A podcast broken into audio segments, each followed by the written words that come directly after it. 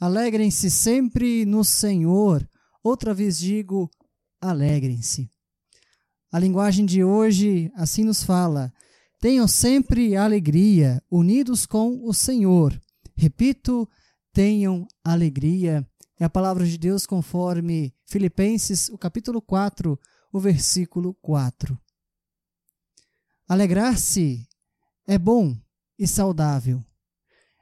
É por este motivo que em nosso mundo existe uma verdadeira indústria preocupada em fabricar coisas para entreter, para alegrar as pessoas. Muito do que o ser humano tem criado objetiva esta alegria. No entanto, vemos muitas pessoas tristes, infelizes, deprimidas. Em oposição à suposta alegria do mundo, a palavra de Deus convida a se alegrar no Senhor. Alegrar-se em Deus é beber da fonte verdadeira da vida. Quando nos alegramos em Deus, descobrimos que a alegria não está no ter, mas no ser. Em Deus, aprendemos a nos alegrar com as pequenas coisas que acontecem em nossa vida. Em Deus, aprendemos que a alegria não está nas grandes conquistas, e sim nas pequenas realizações, nas pequenas experiências, nos sonhos de cada dia. Que o bondoso Espírito de Deus possa assim nos guiar nesta celebração, neste encontro virtual, este momento em que na sua casa, na minha casa, está acontecendo o culto, onde a igreja ali se reúne. Que assim nós possamos nos alegrar em Deus e que Ele restaure, que Ele renove esta alegria que assim temos nele. Amém. Convido que nós cantemos o primeiro hino, hino que nos fala desta alegria que devemos ter no Senhor nosso Deus.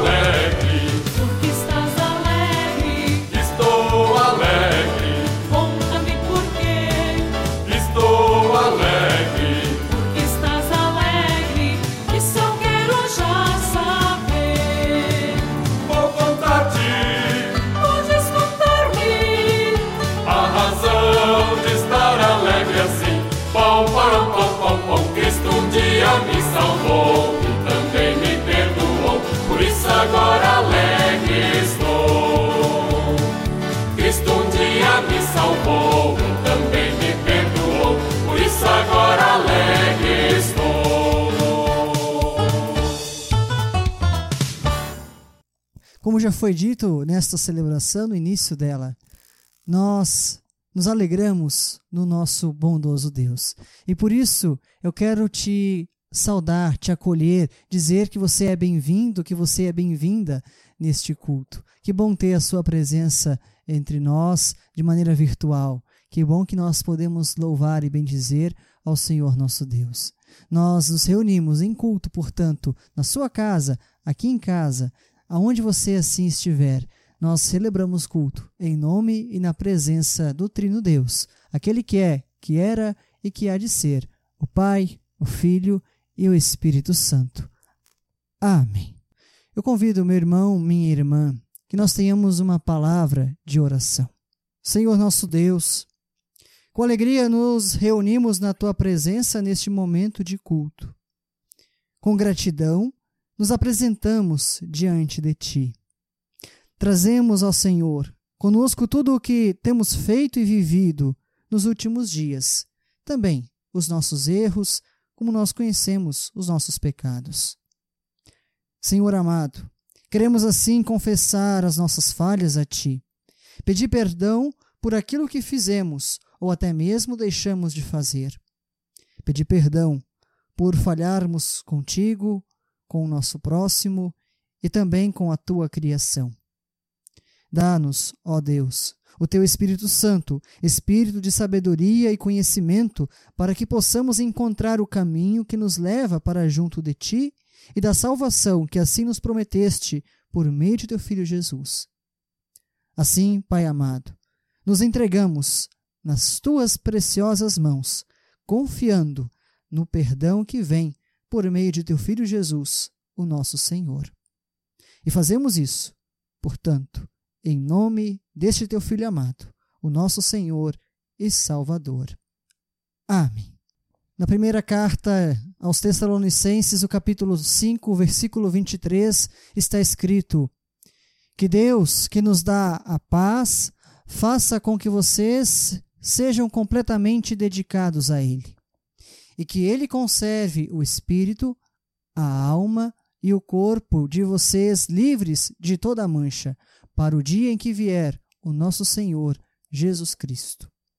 Na cruz, pelo precioso sangue de Cristo Jesus, Ele assim nos purifica, nos lava de toda impureza, de todo o pecado. Assim, eu quero anunciar a você, meu irmão, minha irmã, que crê e confia na graça de Deus, no perdão que vem por meio do Filho Jesus, que assim nós possamos receber este perdão, o perdão que assim é anunciado, em nome do Pai, do Filho e do Espírito Santo. Amém. Em gratidão ao amor derramado por Deus sobre nós, sem que assim nós o mereçamos, que nós possamos louvar, bendizer ao nome do Senhor nosso Deus. Eu convido que nós cantemos.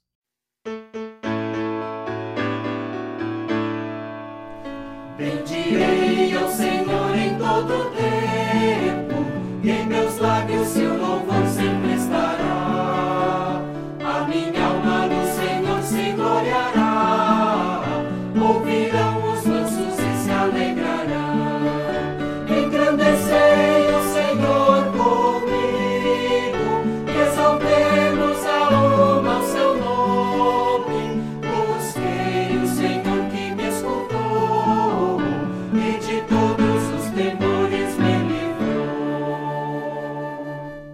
primeira palavra bíblica que nós queremos ouvir, a palavra do Evangelho, a palavra de Cristo conforme Mateus, capítulo 18, versículo 15 até o versículo 20, que assim nos diz: Se o seu irmão pecar contra você, vá e mostre-lhe o seu erro. Mas faça isso em particular, só entre vocês dois. Se essa pessoa ouvir o seu conselho, então você ganhou de volta o seu irmão. Mas, se não ouvir, leve com você uma ou duas pessoas para fazer o que mandam as Escrituras Sagradas. Elas dizem: qualquer acusação precisa ser confirmada pela palavra de pelo menos duas testemunhas. Mas, se a pessoa que pecou não ouvir essas pessoas, então conte tudo à igreja. E se ela não ouvir a igreja, trate-a como um pagão ou como um cobrador de impostos. Eu afirmo a vocês que isto é verdade. O que vocês proibirem na terra será proibido no céu, e o que permitirem na terra será permitido no céu. E afirmo a vocês que isto também é verdade. Todas as vezes que dois de vocês que estão na terra pedirem a mesma coisa em oração, isso será feito pelo meu Pai que está no céu. Porque onde dois ou três estão juntos em meu nome, eu estou ali com eles. Palavra do Santo Evangelho de Cristo. Louvado seja para sempre. Amém. Segunda leitura bíblica, agora do Antigo Testamento, que também é palavra para a nossa reflexão, nós encontramos no Antigo Testamento, conforme o profeta Ezequiel, o capítulo 33, o versículo 7 até o versículo 11. Eu convido que assim nós ouçamos. Agora, homem mortal, eu estou pondo você como vigia de toda a nação de Israel. Você dará a eles os avisos que eu lhes der. Se eu disser que um homem mau vai morrer, mas você não o avisar para que mude o seu modo de agir e assim salve a sua vida, aí ele morrerá, sendo ainda pecador. Nesse caso, eu considerarei você como responsável pela morte dele. Porém, se você avisar o homem mau e ele não parar de pecar, ele morrerá como pecador mas você viverá. O Senhor me disse o seguinte: Homem mortal, repita aos israelitas o que eles andam dizendo. Os nossos pecados e maldades são um peso para nós. Estamos nos acabando. Como podemos viver? Diga-lhes que juro pela minha vida que, que eu, o Senhor Deus, não me alegro com a morte de um pecador. Eu gostaria que ele parasse de fazer o mal e vivesse. Povo de Israel, pare de fazer o mal. Por que é que vocês estão querendo morrer? Palavra de Deus, conforme assim nos fala o profeta Ezequiel. Amém. Queridos irmãos, queridas irmãs, na fé em Cristo Jesus, antes de ouvirmos a pregação da palavra de Deus, eu convido que nós tenhamos um momento de oração. Vamos orar. Senhor Deus e Pai, nós te damos graças por esse dia, por esse momento em que nós podemos mais uma vez ouvir a tua palavra. O teu santo evangelho assim já nos foi lido, ouvimos também a leitura da palavra conforme o Antigo Testamento, conforme o profeta Ezequiel. Agora, neste momento, nós queremos meditar nesta palavra. E dá, Senhor, que nós possamos acolher esta boa nova que assim nos será anunciada, como tua palavra, como a tua voz sendo dita através da minha boca. E que eu, como teu servo, possa falar apenas aquilo que é da tua vontade. Nós também queremos te pedir, Senhor, por todos os lugares aonde nesse dia a tua palavra estará sendo pregada. Que assim tu abençoes a cada um, a cada uma que assim anuncia esta boa nova do Evangelho, conforme o teu querer. Em nome de Jesus, teu Filho amado, é que assim oramos. Amém. Que a graça e a paz de Cristo Jesus, o amor de Deus o Pai e a comunhão no Santo Espírito seja conosco hoje e para todos sempre. Amém. O texto para nossa reflexão de hoje nos fala sobre duas situações não distintas, mas que se complementam. Uma delas é sobre a visão de Deus, sobre o ser humano, o ser humano pecador. E a outra é sobre a nossa. Mais especificamente, sobre a nossa missão como vigias, como atalaias. Mas antes de entrarmos no texto bíblico o texto de Ezequiel, precisamos entender o contexto no qual esta palavra do profeta está sendo dita. Ezequiel vivia e atuava em um dos momentos mais difíceis para o povo de Israel. O tempo do exílio babilônico. Nascido dentro de uma família sacerdotal, Ezequiel é levado para a Babilônia por volta do ano 598 a.C. E lá ele vive com outros exilados. Neste tempo, o profeta se dá conta de que este exílio não seria tão rápido como eles gostariam.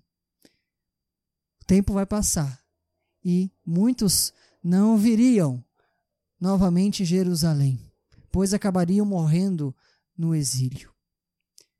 Depois de praticamente cinco anos na Babilônia, Ezequiel é chamado por Deus e, na sua vocação, ele é chamado e comparado a um vigia.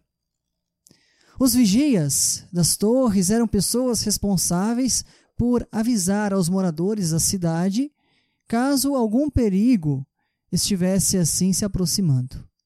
O vigia, ou então como é conhecido em outras versões da Bíblia, o atalaia, era tão responsável pela segurança do povo que, se caso algo acontecesse aos moradores e ele não avisasse a população, ele mesmo poderia pagar com a sua própria vida por esse desleixo. Os versos 1 até o verso 6 deste capítulo que nós assim ouvimos nos falam um pouco sobre essa comparação. Assim sendo, o profeta Ezequiel é chamado para avisar o povo sobre as ameaças que estavam chegando, ou até mesmo as que já haviam chegado. A missão de Ezequiel pode ser facilmente comparada com a missão que nós recebemos no dia do nosso batismo. A missão de anunciar o arrependimento, o perdão dos pecados e a vida nova trazida em Jesus Cristo. É sobre isto que o texto do Evangelho assim nos convida também a refletir. Transformados, transformadas por esta boa nova do Evangelho, nós somos convidados, convidadas, comissados, comissadas, a fim de que nós possamos orientar, acompanhar as pessoas que estão caminhando na fé, ou até mesmo as pessoas que já entraram na comunhão da igreja, na comunhão da comunidade, mas que ainda têm dificuldade na vivência da fé. Por isso, Jesus diz que nós somos responsáveis de conversar com essas pessoas, acompanhá-las nessa tarefa. O pastor doutor Roger Vank, que é professor na Faculdade Luterana de Teologia, ele escreve é, um comentário sobre esta passagem e ele diz que este texto bíblico possui um forte apelo missionário. Ele diz que Deus não chama os seus profetas e nem mesmo a sua igreja para permanecer da mesma maneira sempre. Ou seja, numa zona de conforto. Ou seja, você e eu recebemos o batismo e por isso vivemos numa situação de comodismo. Ele diz que Deus chama a gente para viver a missão que ele mesmo assim nos concede. Pelo fato de Deus amar as pessoas perdidas, os perversos, como diz o texto bíblico, e querer a sua salvação. Ele chama a sua igreja para anunciar o evangelho, convidando as pessoas a se converterem, a mudarem os seus maus caminhos, a fim de que assim sigam a Cristo Jesus e pela fé e em amor e em esperança sirvam a esse Deus com gratidão e alegria. Nesse sentido, o texto bíblico da nossa reflexão, o texto de Ezequiel, nos apresenta qual o verdadeiro propósito missionário de Deus, ou seja, salvar a pessoa perdida, reconciliar a pessoa perdida consigo mesmo. E também Deus dá uma grande responsabilidade a nós, pessoas cristãs, como vigias, como atalaias de Deus. Deus não se agrada com a perdição e a condenação das pessoas. Deus não deseja isso, Ele não quer isso. Mas bem o contrário, Ele chama a cada pessoa cristã, a você, a mim, a fim de que nós anunciemos a mensagem do juízo, sim, a palavra de que é necessário arrependimento, é necessária a mudança de vida, é necessária a mudança de direção, e de que nós encontramos, na medida em que nós nos convertemos a esse Deus, nós encontramos o consolo, o conforto, a graça de Deus mediante Cristo Jesus em sua cruz. A nossa tarefa, meu irmão, minha irmã, a nossa missão, enquanto pessoas cristãs, enquanto comunidade e igreja, é de anunciar esta boa nova da salvação em Jesus Cristo, clamando e anunciando pela mudança de uma vida em pecado para uma vida na comunhão com o nosso Deus. É importante lembrar, a nossa tarefa não é de apontar o dedo, de julgar, de condenar. Ou seja, assumir, portanto, o lugar de Deus. Essa não é a nossa tarefa. A nossa tarefa é conduzir as pessoas para Jesus, o Salvador. Ele é o verdadeiro vigia, o verdadeiro atalaia de Deus. Jesus Cristo assume esse papel, tanto que ele pagou com a sua preciosa vida pelo pecado, tanto do perverso quanto do justo. O nosso sangue e o de outros não é mais cobrado de nós mesmos, mas foi cobrado em Cristo Jesus em nosso lugar. Meu irmão, minha irmã, não nos esqueçamos de que a nossa tarefa, a tarefa da igreja cristã, é e continua sendo a de chamar o perverso à conversão e trazer-lhe, assim, a salvação. Esse gesto não é por imposição ou por agressividade. É como numa conversa do pai, da mãe, que lembra ao seu filho, à sua filha, daquilo que fez de errado, e que assim convida essa pessoa, esse filho, essa filha, a reconhecer o seu erro e assim se arrepender. Esse deve ser o nosso agir em relação ao nosso irmão, a nossa irmã na fé. E se caso isso assim acontecer conosco, se nós estivermos na condição de sermos corrigidos ou corrigidas por alguém, que nós não fiquemos com raiva, que nós não demos as costas, mas que nós possamos ouvir, reconhecer e nos arrepender. Deus deseja que vivamos como filhos e filhas, como irmãos e irmãs, e que assim, juntos e juntas, na comunhão da igreja, na comunhão da comunidade local, que assim nós possamos ser como atalaias, como aqueles que anunciam a boa nova do Evangelho. Que assim nós meditemos nestas palavras e assim nos entreguemos à missão de Deus, a missão que assim nos convida a sermos anunciantes desta palavra. Que Deus assim nos acompanhe, hoje e sempre. Amém.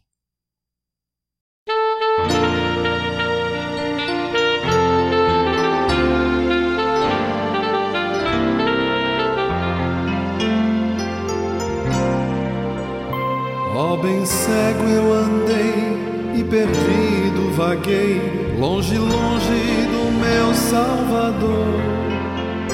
Mas da glória desceu e seu sangue verteu por salvar a um tão pobre pecador. Foi na cruz, foi na cruz que a tremer percebi meu pecado castigado em Jesus. Foi ali pela fé onde os olhos abri e hoje salvo me alegro em sua luz. Bem ouvia falar dessa graça sem par que nos deu um Salvador em Jesus.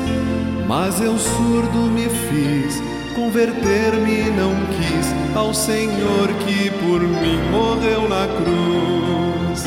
Foi na cruz, foi na cruz que a tremer percebi meu pecado castigado em Jesus.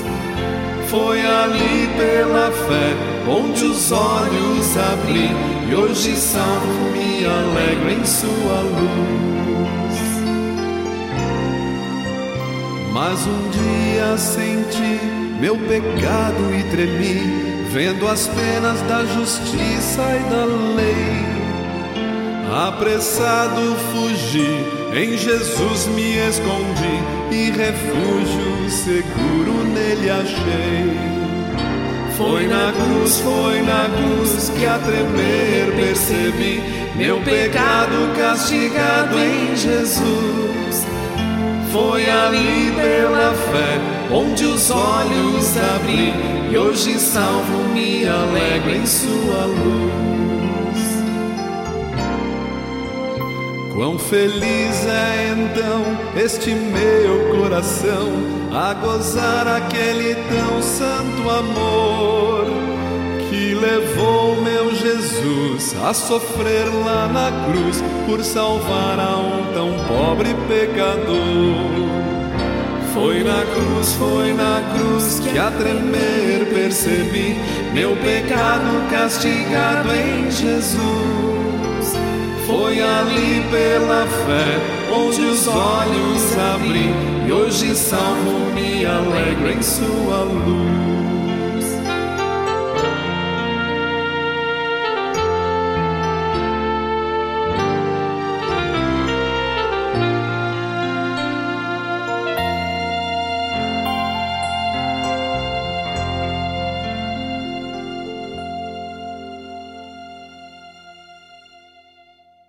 Convido meu irmão, convido minha irmã, a que assim nós tenhamos um momento agora de oração. Momento em que nós conhecemos como momento de oração de intercessão. E convido a que você possa assim se colocar diante de Deus, abaixar sua cabeça, fechar os teus olhos e assim colocar diante dele aquilo que você tem no seu coração, na sua mente. Assim nós oremos. Deus amado e misericordioso Pai, nós te damos graças por este momento de celebração, pelo dia que tu nos dás, pela possibilidade de mais uma vez ouvirmos a tua palavra. Sabemos que ainda vivemos num tempo em que a pandemia ainda está presente. Apesar de uma falsa sensação de que as coisas já estão vivendo no normal, mas de fato, ainda não estamos nos velhos tempos, no tempo em que ainda nós não tínhamos a presença entre nós do coronavírus. Fato é também, Senhor, que nós precisamos sim buscar viver com essa doença entre nós. Aprendamos a conviver com ela e assim aos poucos também experimentar retomadas nas atividades, seja no âmbito do comércio, seja eh, na vida da igreja. Nós te estamos gratos, Senhor, por essa possibilidade também de aos pouquinhos podermos experimentar em alguns lugares. Já tivemos inclusive os cultos presenciais. Nós ainda oramos, Senhor, e lembramos que nós ainda estamos vivendo nesse tempo de pandemia e de que muitas pessoas continuam falecendo a cada dia. Te pedimos, Senhor, que tu confortes a cada família, que tu possas é, acolher a cada pessoa que falece e que assim tu possas oferecer a tua bondade, o teu amor, a tua misericórdia aos que assim se convertem a ti. Nós queremos assim também, Senhor, colocar a nossa vida, as nossas famílias, colocar tudo aquilo que nós temos de gratidão expresso em nosso coração, em nossa mente. Também agradecendo pelas comunidades, pelos seus membros, pelas paróquias, pelos sínodos, enfim, que tu assim possas continuar a animar, a fortalecer e que nós possamos ser como o profeta Ezequiel, sermos anunciantes, sermos atalaias, sermos aqueles e aquelas que anunciam aquilo que está por vir, seja a conversão, seja a necessidade de arrependimento, seja também a palavra de graça, de misericórdia de amor. Tudo mais nós colocamos nas tuas mãos. Em nome de Jesus, teu filho amado, aquele que nos ensinou a orar, dizendo: Pai nosso que estás nos céus, santificado seja o teu nome, venha o teu reino, seja feita a tua vontade, assim na terra como no céu. O pão nosso de cada dia nos dá hoje, e perdoa-nos as nossas dívidas, assim como nós também perdoamos aos nossos devedores. E não nos deixes cair em tentação, mas livra-nos do mal, pois teu é o reino, o poder e a glória para sempre. Amém. Em seguida, meu irmão, minha irmã, eu compartilho com você alguns avisos, inclusive também a motivação para a oferta deste final de semana, em que nós recolhemos a nossa oferta e destinamos ela a nível nacional, em toda a ISLB, para o projeto de missão no nosso sínodo, no sínodo Mato Grosso. Que assim nós possamos ofertar com gratidão e alegria. Vamos ver os nossos avisos.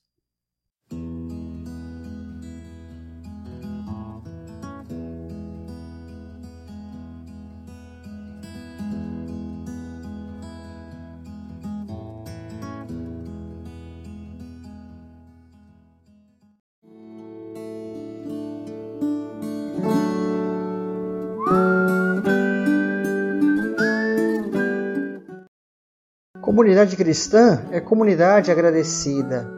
Ela se alimenta daquilo que Deus fez e faz por ela em Jesus Cristo. Em tudo dai graças, ensina o apóstolo Paulo. Sentimos-nos carregados pelo conjunto da ISLB em diversos aspectos, no passado e no presente. A esse gesto, queremos corresponder com alegria e dedicação.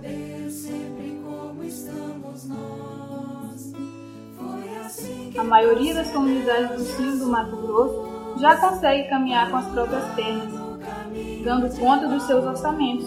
Outras, como a paróquia transamazônica, as comunidades de Santarém, Matupá e Vila Rica, ainda precisam de ajuda. A sua oferta neste culto é essencial para essas comunidades, permitindo a comunhão, a pregação do Evangelho e o testemunho missionário. Agradecemos de antemão pela sua generosidade. Vem conosco caminhar, celebrar a comunhão, a igreja edificar, praticar a compaixão. Vem conosco caminhar, celebrar a comunhão, a igreja edificar, praticar a compaixão. Assim nós chegamos ao final desta celebração agradecendo a sua presença, pedindo também que você compartilhe este vídeo, que assim você possa enviar para os seus amigos, suas amigas, os seus familiares, e que assim eles possam também receber a palavra de Deus por meio dessas mídias digitais. E que assim nós possamos seguir, caminhar esta semana sob a bênção e a paz do nosso Deus. Assim quero desejar a você a bênção do nosso Deus. Convido que, se você se sentir à vontade, a estender uma ou ambas as mãos em sinal de recebimento. Que o Senhor nosso Deus assim te abençoe e te guarde. Que o Senhor faça brilhar o seu rosto sobre ti e tenha misericórdia de ti. Que o Senhor nosso Deus levante o seu rosto e te dê a sua paz. Que a paz do Trino Deus, o Pai, o Filho e o Espírito Santo, seja sobre você, sobre a sua casa, hoje e para todo sempre. Amém. Vamos na paz do Senhor nosso Deus. Sirvamos a Ele com gratidão e alegria. Que nós possamos ser estes anunciantes da boa nova do Evangelho e que possamos fazê-lo da melhor maneira possível, guiados pelo Santo Espírito. Amém.